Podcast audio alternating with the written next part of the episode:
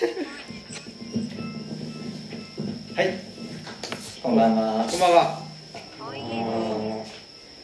えーっとどうしましょうか。あじゃあ一応あのこれ、え違うのかどっちなんだろうか今日はもう今日は特にジングルはいらないですね。このまま始めちゃいましょうか。そうですねはい。ジングル持ってんですか？あ持ってないです。持ってないですよねはい。まあいいでしょう。まあいはいえーっとあそうですね。えっ、ー、と青木と言います。よろしくお願いします。ありがとうございます。はいとルチャリブロというのを人文系施設図書館ルチャリブロっていうのを自宅を、えー、と東吉野村という、えー奈良県の山村でですね自宅を開いて、えーやっております。そういうものです、はい、で、えー、はいじゃあお願いします。はい、えー、垣内翔吾と申します。よろしくお願いします。えっと、僕は会社員ででしてね、えっと、会社っていうあの分かりますかね？ちょっとへんてこなあの組織みたいなのがあるんですけどそこに属して、えー日々生活をしているものです。でえっとプルーストの「失われた時を求めて」っていう長い小説を読みながら書いていた読書日記を、えっとこの今回出る山學ノオトと同じハブさんから出していただいてっていうご縁で、えーおしゃべりに参りました。はい。えー、と今絶賛出てる文学界にね。あそうですね。えーもう文学界っていう世界の中で一番今輝いている。すごい敵を作りそうですね。僕だってもうこの表紙の中で知ってる人はだって坂口恭平か柿内翔吾かですもんね。うわ怖いな。あ与那覇さんも知ってるか、ね。そんなんだ。まあ、この文学界のこの面白いです。今文学界月に出た文学界がプルーストの特集なんですけどあの、まあ、プルーストを読む生活特集といっても過言ではないだろうという、うん。あの本当だ。形になっておりますのでもしよろしければ皆様ぜひぜひチェックしてみてください、さ先に宣伝しちゃうっていう。先にしといた方がいいんですよ。まあ、その方が、まあ、皆さんも後になると疲れますから、そうそうそう。先に集中力が一番持ってる時に大事なこと。そうなんですよ。なので、えーとまあ、皆さんにももうあのお手元にあるのかな「ハブの冊子」っていう冊子がちっちゃな冊子があると思うんですけどそれはあのハブさんというですね、えー出版社さんですね、えーでなんなんて言ったらいいんだろう。ハブさんって、まあ、出版社なんですけど、えー本屋さんで本屋さんでもねあるんで、そのハブさんで、えー本を買ったりあとはバックナンバーはハブの冊子単体で買えるんですけどそういうような感じでですね、えーハブの冊子っていうのに、まあ、我々寄稿してるんですね。でその、まあ、ハブの冊子というのをご縁にして、え2人はまあね出会ったということではあるんですがこの山學ノオトって僕らが出し出させていただいてるこの今回2なんですけど山岳ノートもえっ、とあれですねハブの冊子で連載中を連載中でございますということですね。はいで、えーまあ、日記っていう日記っていうのかな。ちょっと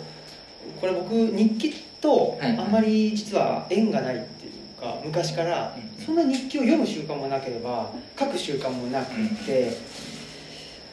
ていう人間でして、はい。でこれなんでそのハブの冊子で日記を書いているかというと僕の記憶が確かならば書いてくれって言われたからなんですよね、だからまあなんでそもそも松井さんがそういうふうにねうん。日記日記がいいと言ってくれたのかちょっと分かんないんですけど、まあ、日記をあの書いてくれと言われたので、えー書いて、えー見たよ。うんうん。でその1が山學ノオトっていうやつで、えー、と2019年のですね、えー日々を綴っているんですけどだからね2019年のやつはね、えーまあだから山學ノオト1のやつは結構手探りで。うんうんそうですね、ん。そう。エッセイの割合も多いし。そうそうそう。ん。そうなんですよ。でそれはその日日日、まあ、山學日誌っていう名前で羽生の冊子では連載してて。でその、うん、だからなんて言うんだろうな。なんかどうやって書いたらいいかが分からなかったんですよね、うん、でブログって僕続かない人間で。うん。うんで続いてるのはそのオムライスラジオっていうインターネットラジオやってるんですけどオムラジだけうん続いててでオムラジは週1回大体60分配信して、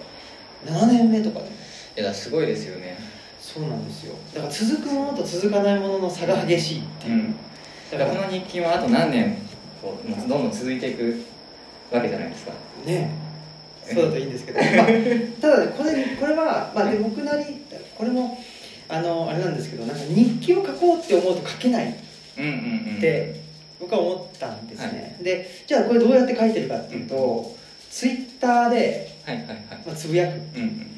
でツイッターでつぶやいたものを、えー締め切り前に急いで編集するってう。んうんいう、そういうことでですねに、まあ、日誌っていうか日記を書いてますね、うんうんうん、だからなんていうのかな、まあ、プルーストを読む生活はまあこのこの前もそんな話したかもしれないけどそうですね。今もこの話多分前前だいぶしたので 飛ばしましょうか。どうしましょうか。あのオムラジの過去回読むとあそね。その日記についてどう書いてるかとかっていう話は多分がっつりしてたと思うので今日はちょっと新しい話をします。あありがとうございます。じゃあえっ、と、その山學ノオトのその2冊目で「山學ノオト2」っていうあと、まあ、過去2020かはい。っていうタイトルであの2ね。今日が多分ここで買うのが一番早く買えるそうです。新刊なんですけど、まああの2と言いつつ、まあ、日記なので、うん。別に1から読まないとい真面目に読まないといけないものでもなく2からでも十分面白い本だなと。でもともとあのもとあの版元の松井さんから事前にデータで頂いていたのであのそれをこう読みながら今あの皆様の椅子に勝手に置いたこの読書メモを書きながらこう読んでいってたんですけどまずめちゃくちゃいい本だなってお思いました。あの内容面で。まずちょっと今日この初めてものとしての良さを知ったのでそこはちょっとまたこれからなんですけどあのやっぱりそれこそ先ほど青木さんがご自分でもおっしゃってたみたいに1の頃ってやっぱりまだちょっと試行錯誤というかでその試行錯誤っぽさが、うん、と無理やり夏休みの終盤に急いで仕上げる日記感がちょっと強かった、まあでもそれはこの2の中でも言及があって、はいこっちもなんかそろそろ締め切りだから全部書かなきゃみたいなこと書いてはいるんですけどでもやっぱり1の頃の方がそういうちょっとその日記でどう面白いものを書けるんだみたいなところを、あの本人も含めてあんまり分かんないまま書いてた感じがあるなと思っていて、まあ、だからこそエッセイの部分であの研究ノートみたいな形で結構たくさんのエッセイをうん。1には書かれてたであれも含めてすごい僕は面白かったんですけど2はすでに日記の部分で研究をされてるなっていうふうに読んであのエッセイがその分少なくて今回34個ぐらいですよね。もっと4本かな。4本か。僕とあとうちのね、えー奥さんがはい2そうですね。本、うん、2本ずつなんで4二本ずつ本、そうだエッセイとしてはさかなりさらっとしてるんですけどエッセイに書かれている内容を実はもうその日記の中でその生活の中ですでに提示されてることだったりするんですよ。なんか僕このメモ書きながらあこんなこと考えられるなみたいなことをそのいろいろこうメモしていたんですけど答え合わせのようにその後に来るお二人のエッセイを読むと同じようなことがこうん。うちゃんと形にまとまって書かれてたりするんですよ。だから本当に今回はあのルチャリブロの中で青木さんたちお二人がこう生活をしてその生活の中で浮かんできた問いに対して一つ仮の答えをエッセイという形で示していくっていうなんか本当にだから物事を考えるっていうのはなんていうのかなこうかっこつけてよし今から考えるぞみたいなものではなくて普段生活してる中でポッと出てくるものに対してこうじゃあこれってどういうことなのかなっていうのを形にしていくっていう作業なんだなっていうのがすごいこう分かるという日常がそのまま学びにもなっている制作にもなっているみたいなルチャリブロのあり方がすごいこうこの本のなという形で体現されてるなと思ってなんかこれまでで一番なんだろうそういうその生活と学びの矛盾ない同居の仕方みたいなものが現れてる本だなって思いました。あらありがとうございます。いや本当にでも自分で我ながらあ面白いなっていうかね。いや本当にねそう思いました。なんかなんだろう、うん、前のは本当うんまあこう言っちゃあれだけどツイッターの継ぎはぎ感がうんうんうん。あって、まあ、デコボコ感っていうか、まあ、それはそれで、えっと荒削り感とか、うんうんうん。なんかそれはそれでまあそのなんていうかな。あの外見の部分と合わせて、はいはいそれはそれで良かったかなとも思うんですけど、うんうん。今回はちょっとまあ角を取ったりい。角を出したりっていう言い方をしてるんですけど、うんうんうん。ちょっとだからまあ人為的っていうか、いはい。なことあるかもしれないんだけど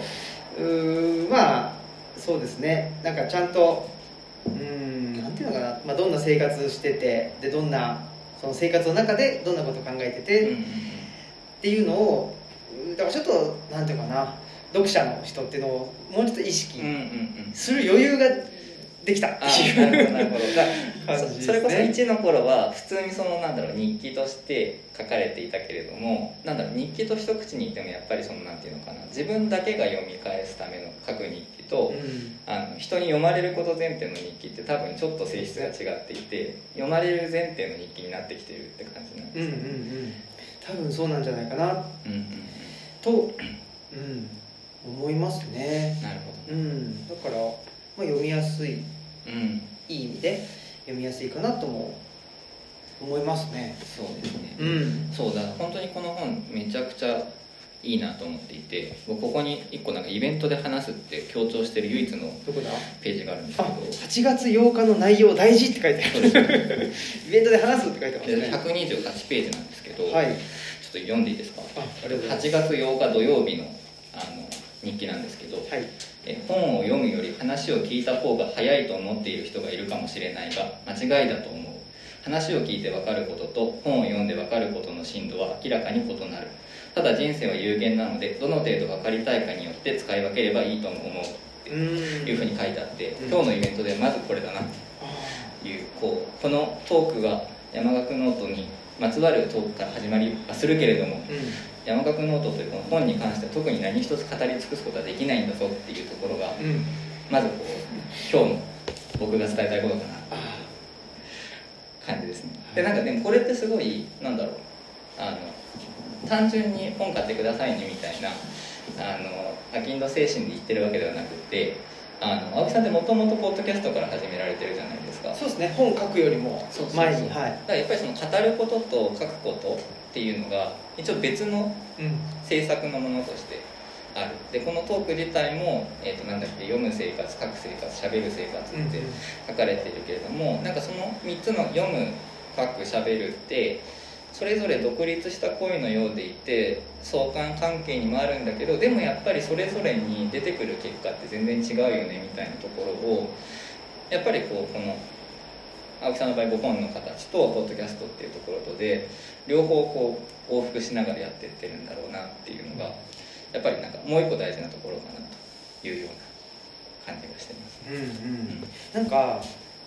ちょっと、まあ、それに対して正面からの答えじゃないかもしれないんですけど、僕この日記を日記っていうのかな日記か、あの 8月8日のはい、これ書いたなんていうかな理由っていうか、うんうんうん。今なんか思い出したんですけど、はい。えーっとなんて言ったらいいのかな YouTube ではいはいはい。なんか1.5倍速にしてはいはいはいはい。何かを知識得る。うんうんうん。でそれを学びだと思ってんじゃねえぞっていうのが なんかそれをねはい。はい一言で言うとそういうことなんですけどそれをなんかちょっと自分なりになんか言いたいな言いたいっていうか、うんうんここれまあとはいえやっぱり例えばなんだろうな。えーご自宅でねあのーお母さんおばあちゃんの介護をしているとか、うんはいはいはい。そういう方とかねあとはあのお子さんがいるとかうん、うんそういう方でもやっぱりこういうね何か知りたい。うんうんその気持ちっていうかな、その知識欲であったり、まあ、あの仕事で必要なのかもしれないし、うんうんそういうものをそういうものもあの一網打尽にんそんなことしなくていいだろうと。いうわけでは決してないんですけど、うんうん。っていう思いと、うん。でもなんかいやそんな本本なんて遅いじゃん。うんうんうん。本で知識を得るなんて遅いじゃんスピードとしてっていう、YouTube でいいやいいじゃん、うん。で考えてるやつがいたらやつがいたらってすごい。仮想の敵がどんどん出来上がってくる。そいつに対して言いたいんですよね、うんうんうん。だからいやそれは全然違うもんだから。うんうんうんうん。でいいよと。YouTube で1.5倍速で僕もありますよ、僕もだから山村に暮らしてとか言ってると、ああさぞね悠々自適なんですねと、はいはいで暮らしの手帳とかの、ねあの載ったんですけど それに、ね、それ見たりして「はいはい。いいわねいい生活ね」とか言ってうん言われるけど僕もねサラリーマンで週5日ねちゃんと働いてってやってる、ね、働き者ですよね。そうですね。頼まれてないことまでやってます。そうそうそう。いやいいんですけどそういう場だとやっぱり研修を受けなきゃいけないので、うんそれで1.5倍で見ますよ、はいはいはい。うん、つまんねえおめだ研修振り返りとかって書いてはしますけど、そういうものとその本であったりし、ねまあ、小説でもいいんですけどで時間をかけてやっぱり学ぶってあったり本を読んでその世界を味わうっていうものは全然違うだろっていうのを言いたかったというそれが背景になるほどなるほどそうありますねそういうことだったんですね8月8日はうんうんすごいもうバッチリなところを。選んでくれて。そう。そでもこれはすごいなんだろう。だから特に僕これ最初いただいたデータでタブレットで読んでたんですよ、うんで僕はあんまり電子書籍に対してそんなにこうなんだろうな。自分から積極的に読まないんですけどあの面白かったのがタブレットで見てるとやっぱりデータなのですごい書かれてることが情報として受け取るんですよねでなんか本を情報として受け取るって思うと結構効率いい方がいいに決まってるんですよ。なんですけどそもそもこういうフィジカルで形で本で出てくるとやっぱりなんか単なる情報じゃないんだよな本っていうのはっていうのをなんかすごい改めて思うというかだから結構そのハブの冊子で読んでた時とそのディスプレイで読んでる時と多分この本の形で読む時とで全然こう感じ方って変わってくるだろうなというふうに思っていてでもなんかすごい単純な話でやっぱりこうし声というツールとディスプレイというツールと紙というツールってそれぞれ全然違ったこう体を持っているので、うんそれぞれに違った印象だったり違った効果を自分の方が受けるのってなんかよく考えたら当たり前のことなんだよな、うん。感じはすごい納得したんですよね。で僕はすごいこう唯物論的に本が好きなんだなというか、う、うん。物の形として本が好きなんだなと。今このあの展示でうん。やられてるものも含めてあの見ながら改めて思いましたけど四角くて分厚くていいよねっていう。いややっぱその物物質とか物体っていうのの,、あの持ってる力ってやっぱりすごく大きくて、うん。情報って基本的になんか発信者のものだと思う思うんですよ。うんうん。だからすごく届きやすい。届きやすい。そので届きやすいってどういうことかというと発信者の意図が意図のもとに届きやすい、うんうんうんだからある意味誤解が少ない、はいはいあそうですね、うん。うんそれでいいと。だけど物質になった時に、誤解っていうか読解の幅がすごく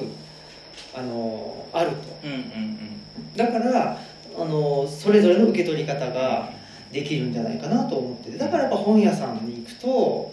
なんでしょうね。だからそのディスプレイでねまあ仕方がないけど、ね、そのウェブショップで、ね、こんな本売ってますって、まあ、それだけでもその並びによってこの本の本屋さんの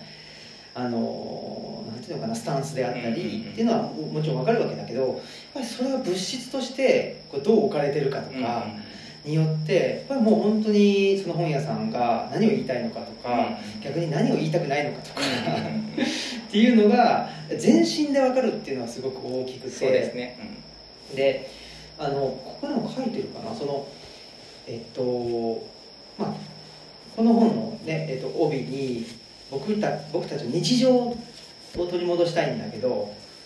あのそもそも日常ってどんなんだったんだろうっていううーまあ、それもこの日記の中の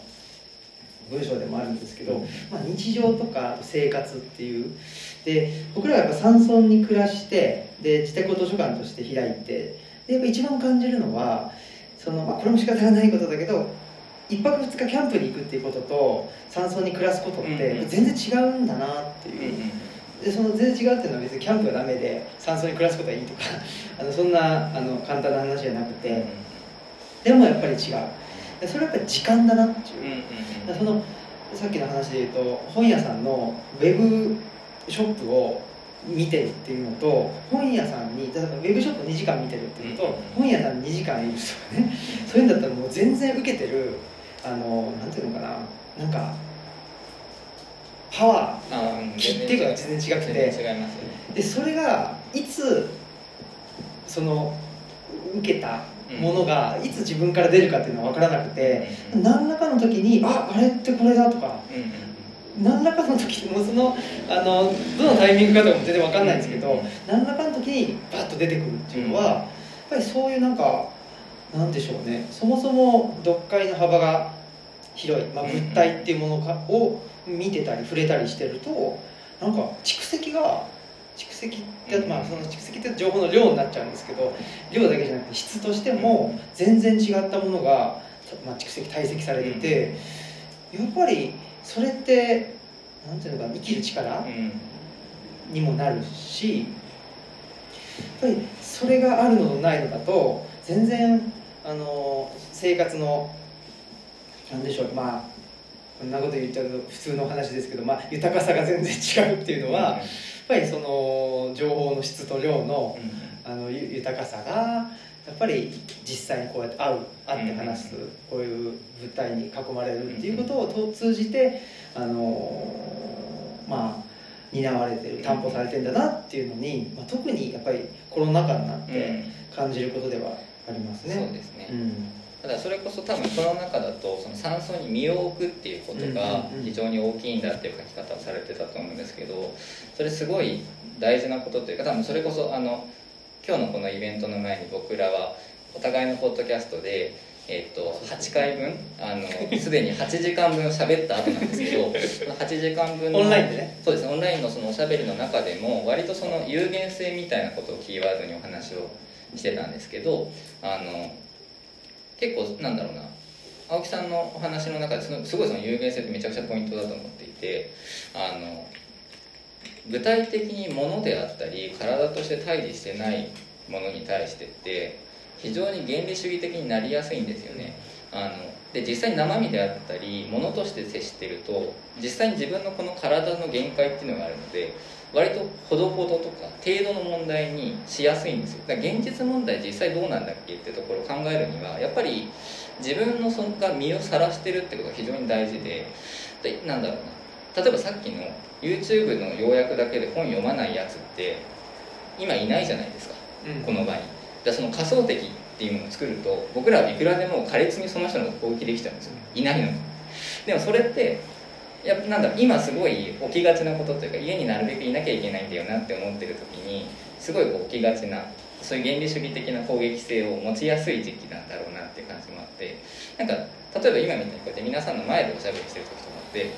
まあ別にこうなんだろうそういう人たちがではないないしは、まあ、そういう人たちだとしてもなんていうのかな一応こうやってお話聞いてくれてるしなみたいなところで敵じゃないっていうことにまず気づけたりするじゃないでそうなると特にそこからあいつは分からないとかこれあいつのああいうところが信じられないみたいなところで自分の中でどんどんどんどん仮想のあの自分とは反対する原理みたいなものを無理に大きくしないで済むっていうところがやっぱり実際生身でその場にいるとか自分の体の範囲内でものを考えるみたいなところがすごい大事なんだろうなっていうのをやっぱりこう青木さんのお話とかこうご本読んでると改めて思い出せる部分かなっていう感じがするんですよね。やっぱり体が弱いっていうのかな、うん。やっぱりそこはねあの影成さんと僕らの、まあ、共通点というか、そうですね。ね、ところでで文学界の中でもねあの保坂さんとお話しされてたけど、やっぱりその、まあ、体だけじゃないんですけどうんね、うん。っていう話もねしてたけどその弱さっていうのをなんでしょうね。まあ今まではやっぱり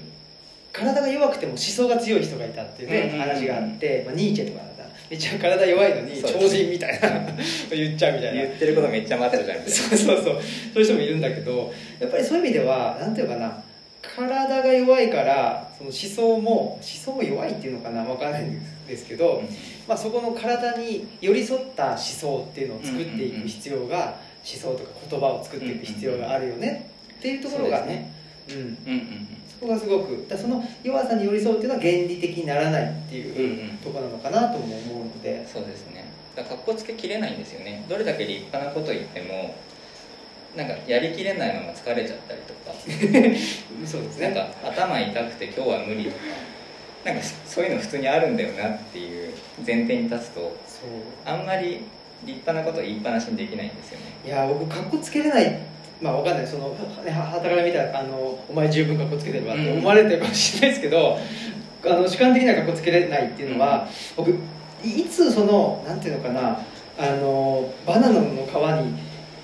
踏んで滑るか、はいい、ついつ滑るかわからないって思ってる。から、かっこつけてたらかっこつけてるやつがコロッとか転んだらかっこ悪い、まあ、そういうことかっこ悪いじゃないですか。だからそういう意味ではかっこつけなのかな？ああだからもう転んだとしてもダサいことにならない程度に自分からこう最初からコントロールしてるコントロールしてるっていう。そういう格好つけなのかもしれないですけどね。そういう格好つけなのかもしれない。格好つけ問題は結構なんか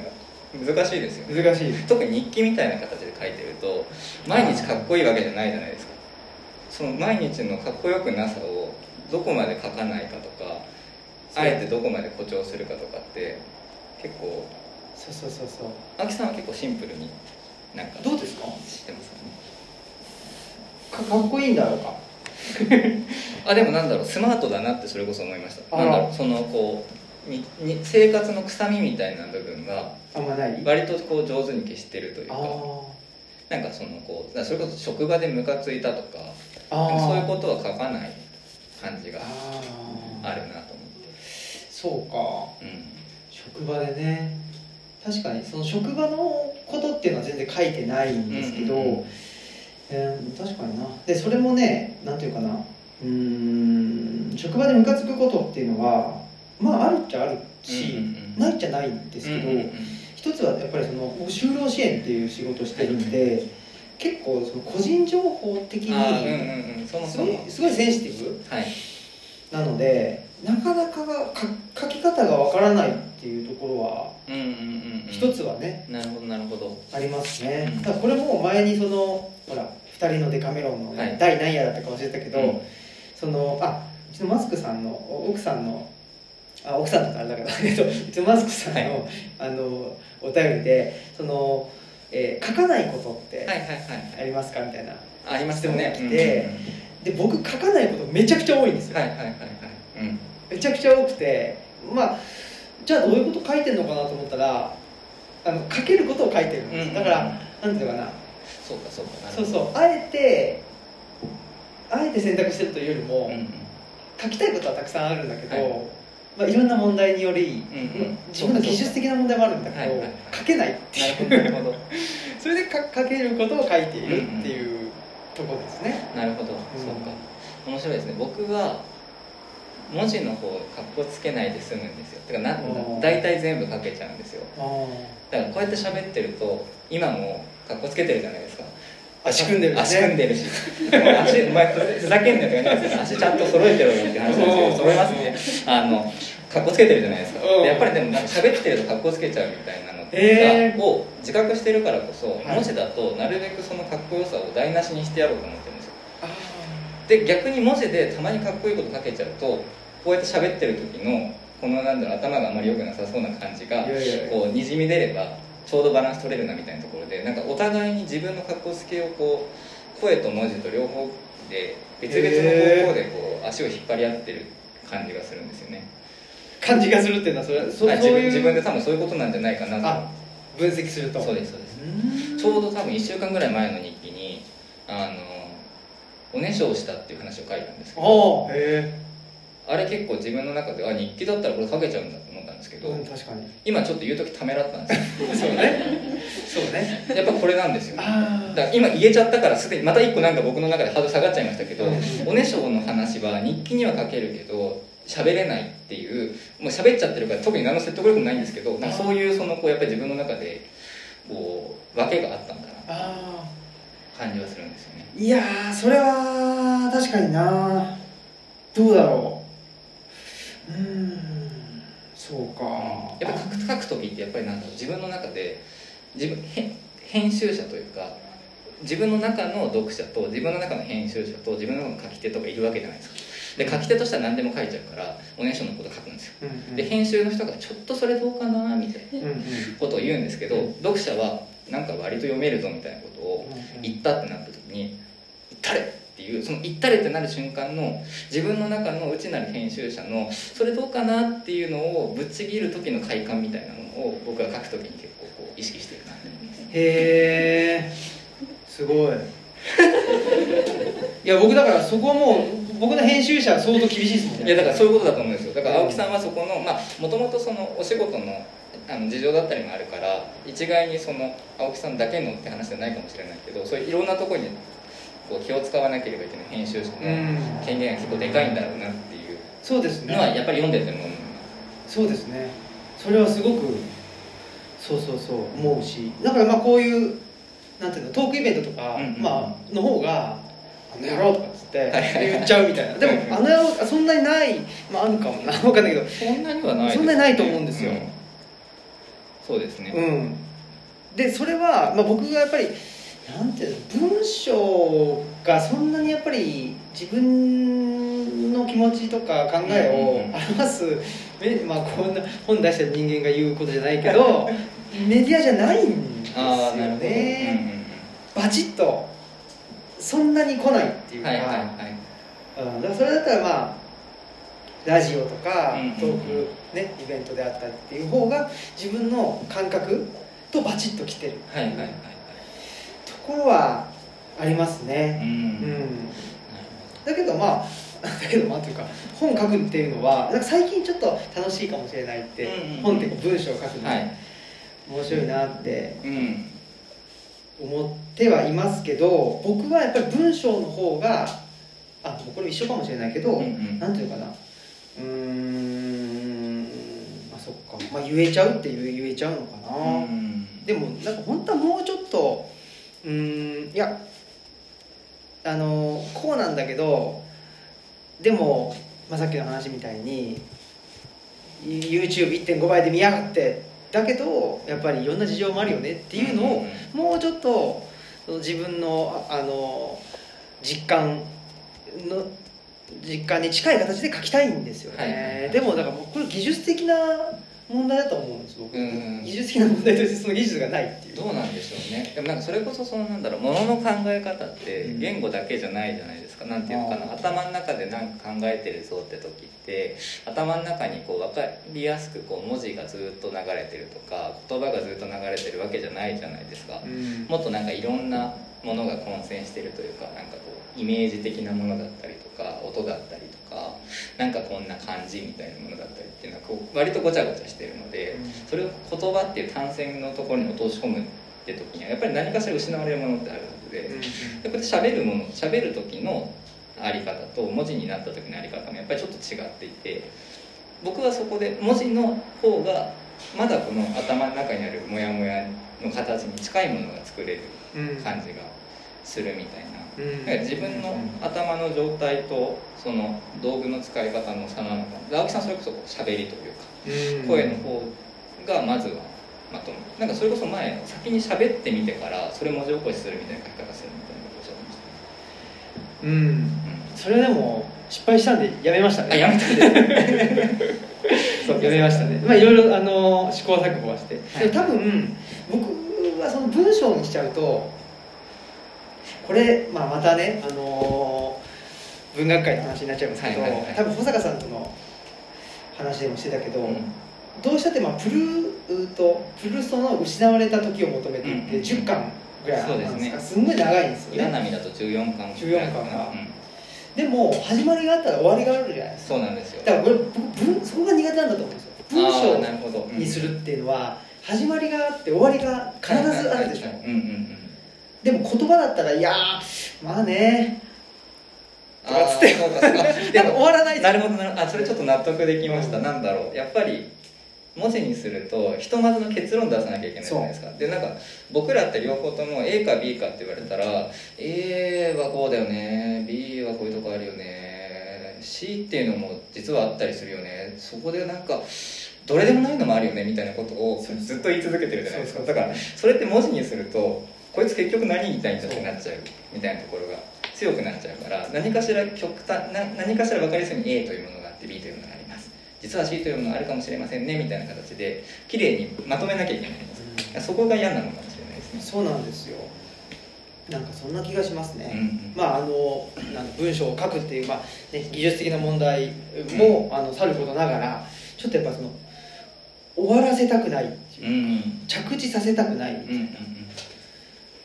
だって生活って終わりないじゃん。そうですね、うん。うん。それで言うとだから日記っていいですよね。終わんなくていいから。あそれはそうかもしれないですよ、だからこだからエッセイが今回ちょっと少なめでだそのその分のそのこうこの本の風通しの良さみたいなつながってるのかなと思いますしで逆に言うとその分この少ないエッセイが一個一個めちゃくちゃいいんですよね。あら。だからやっぱりなんかそれはその日記に書かれていたことをちゃんと受けてるからっていうところで日記なんだけどやっぱりちゃんとこう開かれてる感じがするんですよ。うんなんか一個の結論っていうよりはそれこそこの一番端末にあるエッセイとか青木さんのご自分のお話とだある意味自分語りと寅さん語りとが一緒になってるわけじゃないですか。なんかそこすごいちょうどいいというかだそのパーソナルな部分と社会的な部分とっていうのが混然一体となっていてである意味すごいへんてこな文章じゃへんてこな文章なんですけどなんかそれすごいあ日記っていうものを一つある意味まとまったさもうちょっと作品寄りにしていくとこうエッセこういうエッセイになっていくんだなっていうふうに結構納得した感じなんで。すよね。うん。うん。いやー。ありがとうございます。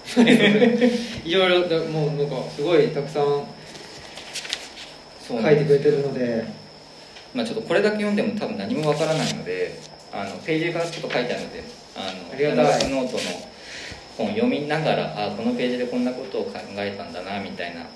ものになっていくと。僕ちょっと気になったのは、はい。えーっと144ページ「素人と修具は違う」っていう。これなんだっけな？なんだろう。44 144ページ。あはあはあ。はいはいはいはい。これ僕の僕の文章か、えー9月5日のやつですかね。素人が口出すなって本当良くない言葉を発する時のマナーには気をつけつつ素人が堂々と思っていることを言える世界へ。うんうんうん。あと関係ないけどビジネス界隈でされがちな富豪だけの会話が苦手。ここ本当関係ないですね。本当に関係ない。そういう会話ならチャットとか LINE スタンプで十分じゃん。全然関係あでも全然関係ないように見えて結構関係あるなと思っていて、あのその素人と修具は違うって書いたのは、素人って言ってもみんなちゃんともの考えてるしうん。普通に一生懸命生きてんだよっていうのは普通に当たり前のことじゃないですか、うんうん。なんだけれども忘れるんですよ怖いことにこれ。うん。その仕事とかしてると、うん。なんだろうな。で例えばその自分がマネージャーとか、まあ、そのバイトのシフトリーダーとか何でもいいんですけど人を管理するうん。立場になるととにかくうん。個性的であってほしくないんですよね。うんなんかそれが富豪だけの会話にしてほしいんですよ。その企画に沿ってうん。このお約束事の中だけで動いてね。そうじゃないともうちょっと面倒見きれないからっていう瞬間って必ず出てくるんですよ。で素人が口出すなっていう時って割とその管理者目線なんですよね。だから俺が管理しやすいように変なこと言わないでね。だからちゃんとこの決められたルールにのっとって円滑にこの場が回るようにおとなしくしててねって意味だと思うんですよ。でなんかそれに対してやっぱりまあ僕も特に何の専門家でもない素人なのでこうやって好き勝手ちゃんと喋りますけどやっぱりそういうとはいえ一人一人全然こう思惑が違って一個にまとまるわけな組織の中でまとまるわけないじゃんっていう気持ちはやっぱり一個持っててで結構ここも、まあ、またこう結論出さずにふわふわしますけど両方わかるんですよ。その一人一人かけがえのない個人である。でそこに対して自分が個人としてその組織に対してどう役に立ちたいかどういう価値を提示していきたいかっていうものもやっぱり一人一人全然違う。でそれはそれで、ま、すごくかけねなしに全員が全員素晴らしいんだというのともう一個監督側から頼むから言われたことだけやっていてくれっていう気持ちとっていうところでやっぱりこう引き裂かれがちなんですよね。だからやっぱりこの素人が口出すなって言われる言いたくなる瞬間も分かれば、うん。それを言われた時にカチンとくるっていう感覚も分かればっていうところですごいこう2つあって。でここで素人と主義が違うって書いたのはあのそれこそ例えばフェイクニュースとかも含めてなんでそんなこと信じちゃうんだろうとか愚かな大衆というのはなんでこんなに嘘にこう染まってしまうんだろうみたいなことを考える時ってまるでその人のことなんだろうなある意味素人考えで変な方向に進むからそういうことで騙されちゃうんだみたいなうん。方向に考えがちですけど素人であることと愚かであることは全然別のことだからねっていうところをなんか言いたくなったんですよね。うん。どんどん日記と関係ないとこ行っちゃう。いやいやいや。そうだよね。そうなんです。いや素人そうね。だからどうなんでしょうか。あの僕らは、まあ、特に垣内さんなんかは町一番のそうですね町一番の素人ということを武藤スキーリスペクトでね。名乗ってますね。名乗っていて。で僕も、まあ、素人っていうかなんていうのかな。ちょちょっとかっこよく言っちゃうとそのディ,、ディレッタンティズムっていう、はいはいはいかっこいい。かっこいいでしょ？うん。あのアマチュアリズムとも前、はいはい。アマチュアリズムってなんかちょっと潔白清廉潔白みたいな、うんうんうプロとアマチュアみたいな感じで言われちゃうんでちょっと違うんですけど、まあ、ディレッタンティズムとかってまあどこが発祥なのかなイタリアとかでうんなんかよく聞くんですけど、うん。まあその素人し素人主義っていうか、でその時の素人って、まあ、あえてプロ的ではなくって、だからまあ会社員っていうのを名乗ってるっていうのも、はいはい。その素人っていうのと、うんあの重なっうてんくるのかなとは思うんですけど、まあ、複合的な要素を持っているっていうのを、まあ、我々は素人っていうふうに呼んでいてで僕もその素人さってすごく大事、えーだなと今の社会の中でもどうしても専門家と言われる人たちうん。の発言がうんすごく強くなってしうんまってで専門知っていうのはすごく大事だと思うんですけど、専門家っていうの。と専門知っていうの。をちょっと僕は分けて考えないといけないのかなと。思う。ところはうん。うん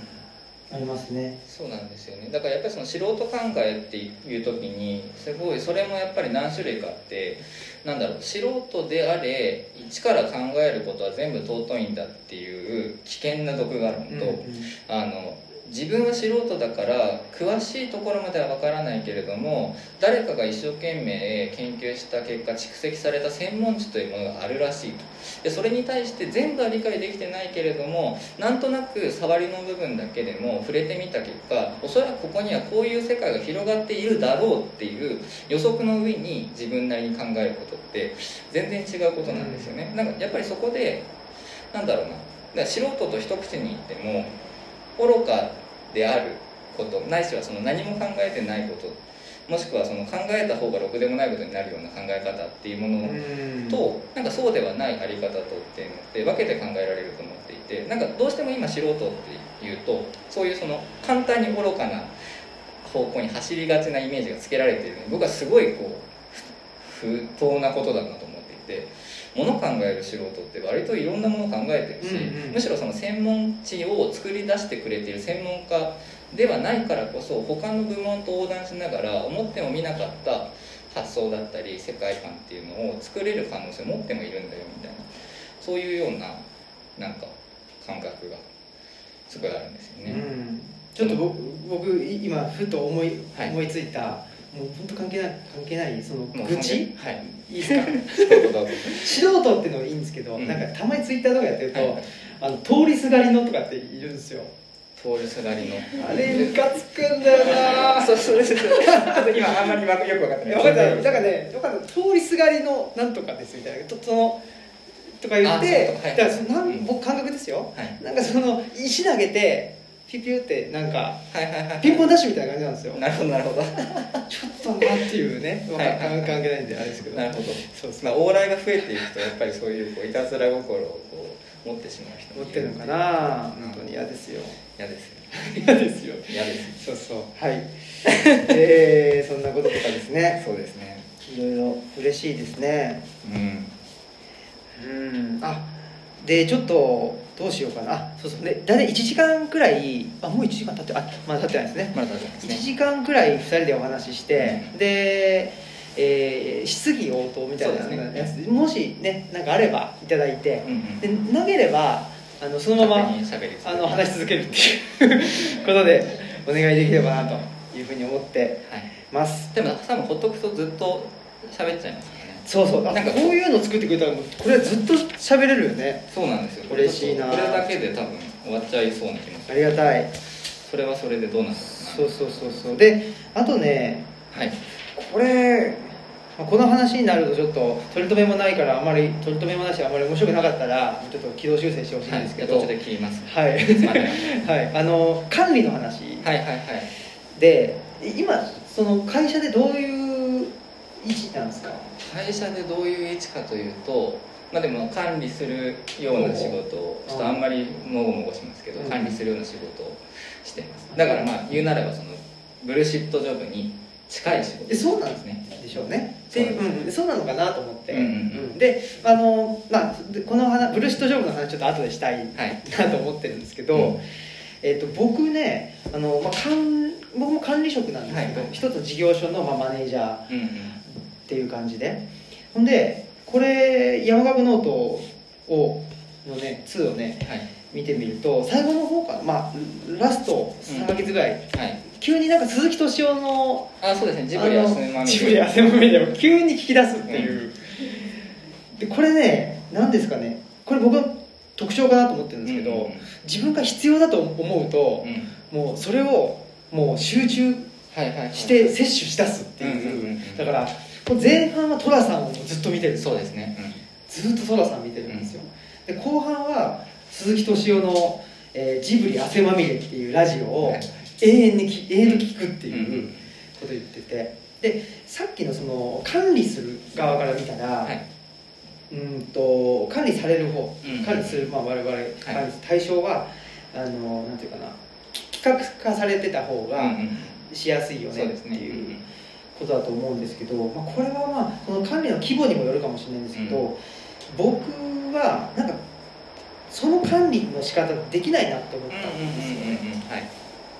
でじゃあどんな管理がいいんかな、うんうん。まあ、もしかしたら管理っていう言葉が合わないかもしれない、うんマネジメントとかうん。なんかわかんない。違う言葉の方がいいのかな、うんうん。なった時になんか急に鈴木敏夫。はいはい、まあ、確かにまあ化け物みたいな2人をそ抱えてますからね。うそうなんですよ。だから宮崎駿と高畑勲はいはい。という、まあ、本当にもうコントロール不能なうんうんうん。ものをどうマネジメントするかっていう。はいそれをもうずっとやってきた人じゃないですか。うん。うんこれはここだなって思ったんですようんなるほどねなるほど、でだから事業所の中でも管理できない人って、うん。まあ、ちょっと厄介者じゃないですか。そうですね。だけどその人の得意な部分っうんうん。うんていうのを出してもらったりとか、うん。その人がまあ自由に動いてもでも後片付けは自分がやりゃいいやとかね、そういうふうにしたらもしかしたらものすごいパワーを持つのかもしれないと思って、でちょっとね考え方をね変えだからすぐには変わらないから、うん。鈴木敏夫成分をなんとかもうねあの浴びるようにして摂取してですね、でコントロール不能なものとどう、まあ、向き合うか、うんはいはい。で鈴木敏夫氏の場合はやっぱり宮崎駿高畑さんを使ってある意味ねはい。使って、えー商売しなきゃいけないっていうことなのでそれがコントロールするっていうこととは違うんだな。うんうんうん。うんあそうですね。管理することとコントロールすることっていうのは全然違うことですよね、うん。っていうのでねちょっとねまあ集中的に鈴木敏夫から学んでるっていうのも入っておりますっていう。なんだろうその話と続くのかわかんないですけどでもそれ難しくてその鈴木敏夫的マネジメントって対宮崎駿対高畑勲じゃないですか。うん。なんかそれだとジブリの他のアニメーターは誰がどう面倒見てるんだっけみたいなところが結構やっぱり見えないと思っていて、うんうんなんだろう桜田ファミリアって誰が作りましたかっていうとあ大工さんなんですよ。ーうんうん。で結構ここのリアリティ大事だと思っていてどんな名建築も建築家だけじゃないんですよね。やっぱりそこを実際にものとして実現するにはそれぞれのある意味だからこうクレジットされない職人さんたちのうん。実際のそれこそ手作業というか土着の地があるわけじゃないですか。なんかそこってすごい簡単に忘れがちなんですよね。だから今の話も宮崎駿お抱えの数々のアニメーターのことを一旦ないことにしたというん。一旦宮崎駿という一個人に集約しちゃったじゃないですか。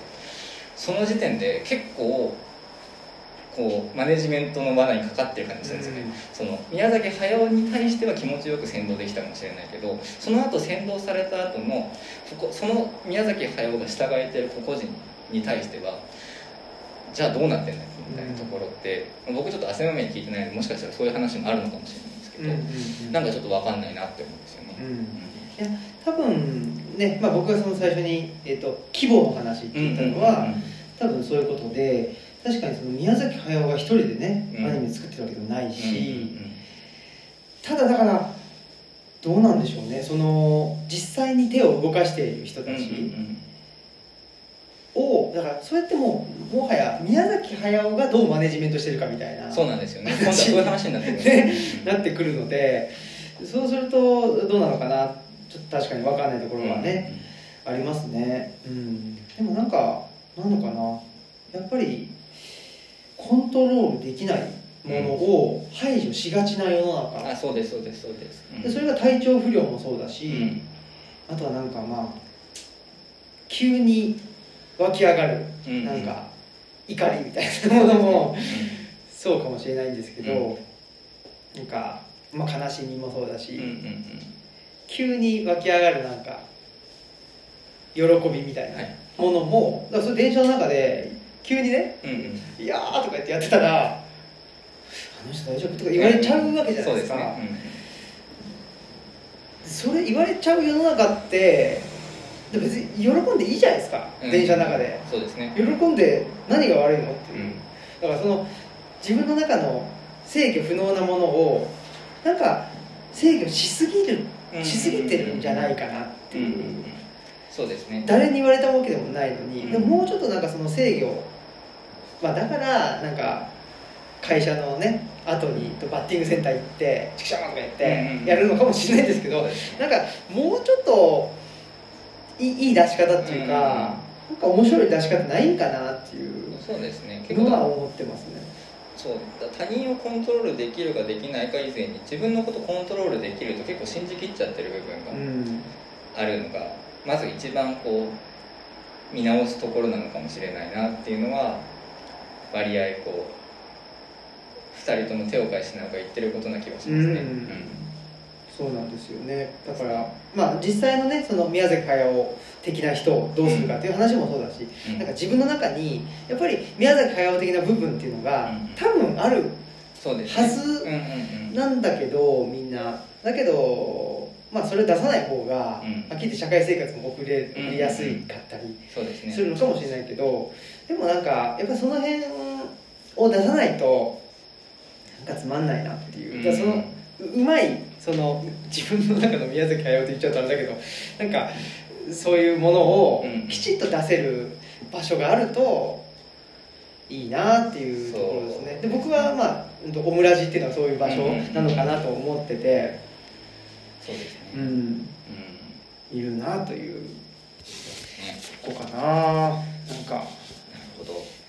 そうなんです。あとはまあすごいでも気気になるのはたくさんあるんで暴力の脱臭は本当に是かっていうここれは。あこれ多分あの共産党が、はい。なんだろう暴力的であるというイメージが今はない若者がうんぬんみたいなことが多分日記の中に書かれていて。でなんかちょうど最近なんかそういうすごいタイムそういうニュースあったじゃないですか。なんか共産党暴力的だからどうのみたいな。はい。でもなんか共産党って暴力的なものじゃないかっていう気もするんですよ。はんはんだなんだろうそのこうそもそもそのなんていうのかな。あのさっきの多分電車の中で嬉しい時に大声出すとかも暴力なわけじゃないですか。その他の周りの人を脅かすことなんだけどもそもそもそういうその、あのー人がどうしても持ってしまう乱暴さとか危うさみたいなものを全部を全部ないことにするみたいなのって本当にヘルシーなんだっけみたいなのがちょっと分かんなくなってきてるんですよね最近。うん。なんかどれだけお上品に済ました顔しててもそれこそなんかこうあの疲れたら足音大きくなるし、なんかおねしょとかもするしみたいなうんところになってくる。とやっぱりその自分でコントロールしきれないものってやっぱり自分の中にもあるはずでなんかそれを全部を全部コントロールできるものっていうさっきまでのそのある意味マークシート的な人間観これで正解を全部出し続けられるんだみたいな素朴な人間観だとなんか息苦しくないかなみたいな。別にその暴力最高だぜみたいなことを言うつもりもないんですけどなんかそうは言っても誰しも何か加害性を持ってしまうとか傷つけてしまうっていうところをないことにはできないはずなんですよ。例えば今日とかももしかしたら僕らのこの話の中で YouTube を1.5倍速で見ている方が今深く傷ついているかもしれない。そうですよ。とか、まあ、僕も見てるんですけど。とかなんかそういうところも含めてなんか全部を全部こうなんていうのかな。だそれって結局どんどんアンタッチャブルなものを増やしていくことにしかならないじゃないですか。なんかそれでいいんだっけみたいな。あとやっぱりこうある程度左翼っていうのは結構盛んな方がいいよなみたいな。その三島の話じゃないですけど。あなんかそういうところも含めてあうん。なんかそのクリーンなイメージって本当にそれだけなんだっけみたいなのがちょっとちょうどタイムリーだった気になってたそうですうね、んえっ、とまあ書いてあるのは12月6日の日記でえっ、とねあのあ内田先生の「町場の天皇論」っていうのをあとあとは、えっと網野義彦の「異形の王権」っていうのを読んでたのかな。うんうんで資本主義とは別の原理っていうのを探し求めるときに共産とアレルギーが少ない2030代に改めてマルクスが読まれているようにイデオロギーではなく、まあ、リソース資源としての天皇を社会に位置づけ直すことは可能だろうかっていうふうに書いてるんですね、うん。そうなんですよ。まあ、共産とアレルギーっていうのは少ないっていうとこなのかな。まあ、あとはそれこそ今のマルクス読解って共産主義と関係ないところでなされてますよそうそうそうそう。ねやっぱりそのポール・ラファルグってあのなんだあれば婿養子できたのかなマルクスの娘さんのところに来た人が怠けの哲学でなんだっけな怠けそうそうそう。怠けるの最高みたいな本書いてる人がいるんですけどその人があのなんかマルクス主義ってもんがなんかこう共産主義界隈では言われてるらしいじゃんみたいなことを聞くとマルクスが「いやなんかそれがマルクス主義なんだ俺はマルクス主義じゃねえな」みたいなことを答えたっていうエピソードがあったりするんですけどなんかやっぱりそこでそのこれまでそもそもどれだけマルクス読まれてなかったかっていううん話なんなんかそこは素朴にそういう話でもあるんだろうなっていうのをなんかさ近年のマルクスブームっていうとあれかもしれないですけどを見てると思いますね、マルクスブームがね、あのーあるあるなとうん。うん思っていて、はい。うん、で、まあ、ただうちのなんかその指導教官とその話をはいはい。してた時に、まあでもって言ってたはい。でもってどういうことかっていうとやっぱり、あのーこの三島対全教頭の、はいはいはいこれ見たことある人います？あの今アマゾンプライムで、ね、見れますか？見れますのでぜひ。大変面白い。大変面白い、東大生頭いいんだなって思いますよね。まあ、東大生も頭いい。あと三島由紀夫も頭いいんだなまあ三島めちゃくちゃ頭いい。いやーもう2人ともだっていや東大生何言ってるか全然わかんないのに三島由紀夫ちゃんと答えるじゃないですか。確かに、あれすげえなって思います、まあ、当時の文脈っていうのもあるんだろうし、あとまあ三島って学習院から東大行って、うん学習院の集積か。うんそうですでねとかでまあで三島由紀夫の小説自体はうん僕はもうん、僕もあんまり好きじゃないです。う っていう感じだったんで三島かよとかっつってねなんかあのナリスなうん。ナルシストめとか言って思ってたんですけど僕は意外でしたね。うん。うん、意外に紳士的っていうかなんていうかね。うん誠実な感じがあったんですけど、まあ、つまりこの時代1960これが9年かなうん69年という時代を知っていると、まあ、今のマルクスとブームとかって、うんそんなまだあの時代をのあの波を作ったとは言えないんじゃないかみたいなことはちらっとは言ってましたけど、うんうんとはいえやっぱりえー斉藤浩平さんとかね、えー斉藤さんも30代前半ぐらいだと思うんですけど、うんまあ、マルマルクス研究者でねそういう人たちの本が出たらもう60万 ,60 万部とか70万部とかねうん。人申請の資本論すごいですよね、えーうん、読まれてる状況なので、まあ、マルクスブームが来てるんだろうなと言っていいかなと思うんですけど、やっぱり格差ですよね。うん。あの今のマルクスがなぜ読まれてるかっていうと、やっぱり、えーまあ不当に、えーこの格差が広がっていて、でお金がないと、まあ、大学いい大学も行けないしっていうんで全てそのなんでしょうね経済的な状況でもうあの、えー社会のなんですか、えー道筋が決まってしまうと、でこういう社会っておかしいよね。でじゃあ何がおかしいのっつったら、まあ、今の社会システムがおかしいよっていうのをうんマルクスがずっと前から言ってたよっていうマルクスの、まあ、読まれ方だと思うのでじゃあ次の段階としてその今のこの社会をどうやって変えていくんだとか、自分はどう行動していったらいいんだみたいなのはまだやっぱり、まあ、いろんな人が、うんと、ポロポロは言ってはいるんだけど、いや暴力っしょみたいなことは言ってないわけじゃないんですすよ。ね、うん。でも、いね、前まではまあだから言ってたっちゃ言ってたわけですよね、うん。いや暴力革命でしょと。そうですね。でも共産党がという、まあ、共産党の一つのいわゆるグループっていうか、うん。セクトと言われるグループがまあそういうことを言っていてでこのセクト間のグループ間の争いがうん。大きくなっちゃったんでそんなんじゃないよそうですね、うんそうだからそうなんです。よだからやっぱり最初は良かったんですよね。その最初の頃にあった暴力というか実力行使ってこの体からのぶつかり合いだったわけじゃないですか、それこそ全教頭の中でもそういう話が出てきますけどやっぱり自分のこの体で他の他者とどう対峙するのかっていう切実な問いが初めあったはずなんですけどそれこそちょっと今日しつこいですけどあの途中からだんだん YouTube を1.5倍速ではい。見るやつらみたいな 仮想敵がどんどん膨らんできて抽象的な敵になっちゃったからそこでこう内側的なこうおかしいことにどんどんなっていっちゃうみたいなところで割とだから暴力ってものを考える時って割と最初に具体的なぶたれると痛い嫌だとかっていうすげえ素朴なその身体感覚から始まってるはずなのにそれをこうちょっと思想として喋り出した瞬間になんかどんどん変な方向に大きくなっちゃってなんかこう空中分解しちゃうみたいな,、うん。なんか割とそこの反省をがあるからこそそういったことがなされていかないっていうのは健全なことだとは思うんですけどでもじゃあなんだろうその頃そういう内側的な形で肥大化してったなんか加害性とか暴力性って今はなくなって平和の世の中になってるかっつうと実はむしろ下馬を持たないで済むからこそみんな誰しもやってるんじゃないかなみたいなところもあったりしてなんか割とそこの今の方が暴力的でないスマートな時代なんだっけみたいなところもちょっと疑問ではあるかなって感じしますよね、そう思います。うん。暴力とは何かちょっと物騒な感じになってきたんで一回休憩します。そうですね。はい。じゃあポイエティークラジオはい。じゃあ、えっと一旦ポイエティックラジオ分の2人のデカメロはここまでとします、はい。1分2分休憩します。そうですね、ありがとうございました。ありがとうございました。はい